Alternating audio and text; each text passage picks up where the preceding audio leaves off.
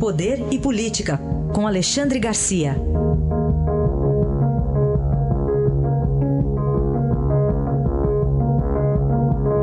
Bom, já que ele está na linha e ouviu tudo, vamos saber se ele gosta do mestre do suspense. Alexandre, bom dia. Eu já estou aqui na sessão nostalgia. Eu tenho toda a coleção do Hitchcock.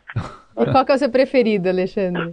Olha, todos são preferidos, né? É. Interessante como ele usa as mesmas atrizes, em alguns casos a preferência da Tippi Hedren, da Grace Kelly. Né? Esse Psicose é um... É um, é um, um, um ah, todos eles são mágicos, né? A gente vai seguindo as coisas e vai tentando descobrir com ele.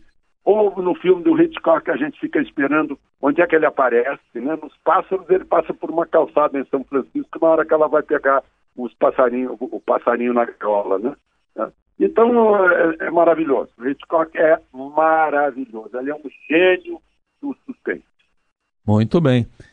Suspense na Amazônia ou não, Alexandre? Vamos emendar um assunto no outro. Pois é. É engraçado, né? Essa história de Amazônia é nossa, a Amazônia é deles, o mundo quer invadir a Amazônia vem de longe. Mas agora parece que estourou com essa história, bom, do INPE, né? eu não sei se é coincidência ou não, né? da, da, da grita europeia na hora que o, que o Mercosul faz acordo com a União Europeia, aí vem esse sínodo lá de 250 pessoas lá no Vaticano sobre a Amazônia. Né? Aí uma sessão ontem em homenagem no Senado, a homenagem ao general Vilas Boas, considerado pelo presidente do Senado um herói contemporâneo, né? O presidente do Senado disse que foi uma sessão histórica. Aí vai para a tribuna o líder do, do MDB, que é um senador do Acre, e faz um verdadeiro libelo de defesa da Amazônia, né? acusando essas, essas forças estrangeiras de, de, de estarem cobiçando a nossa Amazônia. O vice-presidente da República vai para a tribuna também e termina com o grito de salva, né? aquele grito de guerra lá do Comando Militar da Amazônia. E parece que o Brasil, de certa forma, despertou nessas questões, mostrando que sim, é responsável pela Amazônia e ninguém vem a meter o bedelho por aqui. Né?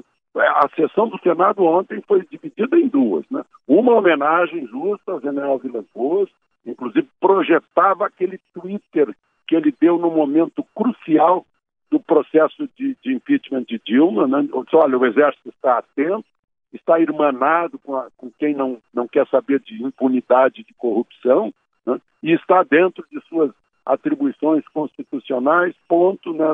E, e as coisas a partir dali transcorreram pacificamente e combatendo a corrupção e a impunidade.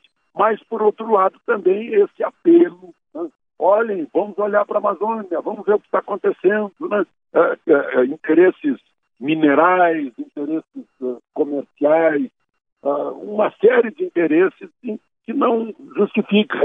Eu ontem estava vendo o mundo visto do alto, meu Deus do céu, não tem mais, a gente não vê mais árvore lá na Europa, e os caras vêm, vêm dar lição para a gente, aí, aí é uma coisa incrível, né? Mas enfim, eu queria registrar esse, essa sessão de ontem, que foi Vilas Boas e Amazônia. Aliás, eu conheci o general Vilas Boas no dia em que ele me chamou para conversar sobre Amazônia. Alexandre, é hoje que tem Deltan versus Renan? Pois é. Não, e não vai ter. Né? O, o, Ministério Público, o Conselho Nacional do Ministério Público, a gente pode olhar assim como um certo corporativismo, porque uh, Renan ofereceu mais mais informações no seu pleito é, contra Deltan, e aí foi adiada a sessão para pensar no assunto. Né? O, o, a questão, primeiro lugar, dentro da corporação, digamos assim, do Ministério Público, é que se abrir a porteira, vai ter outras queixas contra integrantes do Ministério Público, né? inclusive em todas essas ações da Lava Jato. Né? Queixas de gente que se julga uh, invadida, injustiçada, uh, investigado sem autorização, alguma coisa assim. Né? Então o Ministério Público adiou essa, essa disputa e está tá todo mundo prevendo que não vai dar em nada né, essa queixa do Renato. E para a gente fechar, Alexandre, o presidente Bolsonaro voltando a se manifestar sobre temas ligados ao trânsito. É, eu acho que as pessoas não entenderam ainda qual é o objetivo dele. Aí ele fala, fala mal da autoescola. Tem que fechar, esse negócio não, não ensina a sair de uma situação de risco, a sair de uma derrapagem, a evitar uma capotagem, a evitar um atropelamento. Aí a autoescola ouve isso e, e para para pensar, diz, opa, nós temos que começar a ensinar a dirigir. Né? É, disse que o, o, o, simulador não serve, e aí a, os especialistas da área dizem realmente não é suficiente para ensinar a dirigir. Né? Aí vamos tirar o simulador como a, a placa, a placa do Mercosul, o, o, estojo de primeiros socorros, o extintor, né, coisa que fizeram o motorista gastar além dos impostos que paga. Né? Fala dos pardais, ele sempre falando na frente do governador de Brasília, governador, tem que tirar os pardais de Brasília. Aí o governador manda fazer uma revisão dos pardais para ver quais são os caça-níqueis e quais são os necessários. Então as coisas, né, a, basta a palavra, não precisa o ato, né, para mudar alguma coisa. Eu acho que esse está sendo o objetivo dele. Aí está a análise de Alexandre Garcia, que volta amanhã ao Jornal Eldorado. Obrigado. Até amanhã, Alexandre. Até amanhã.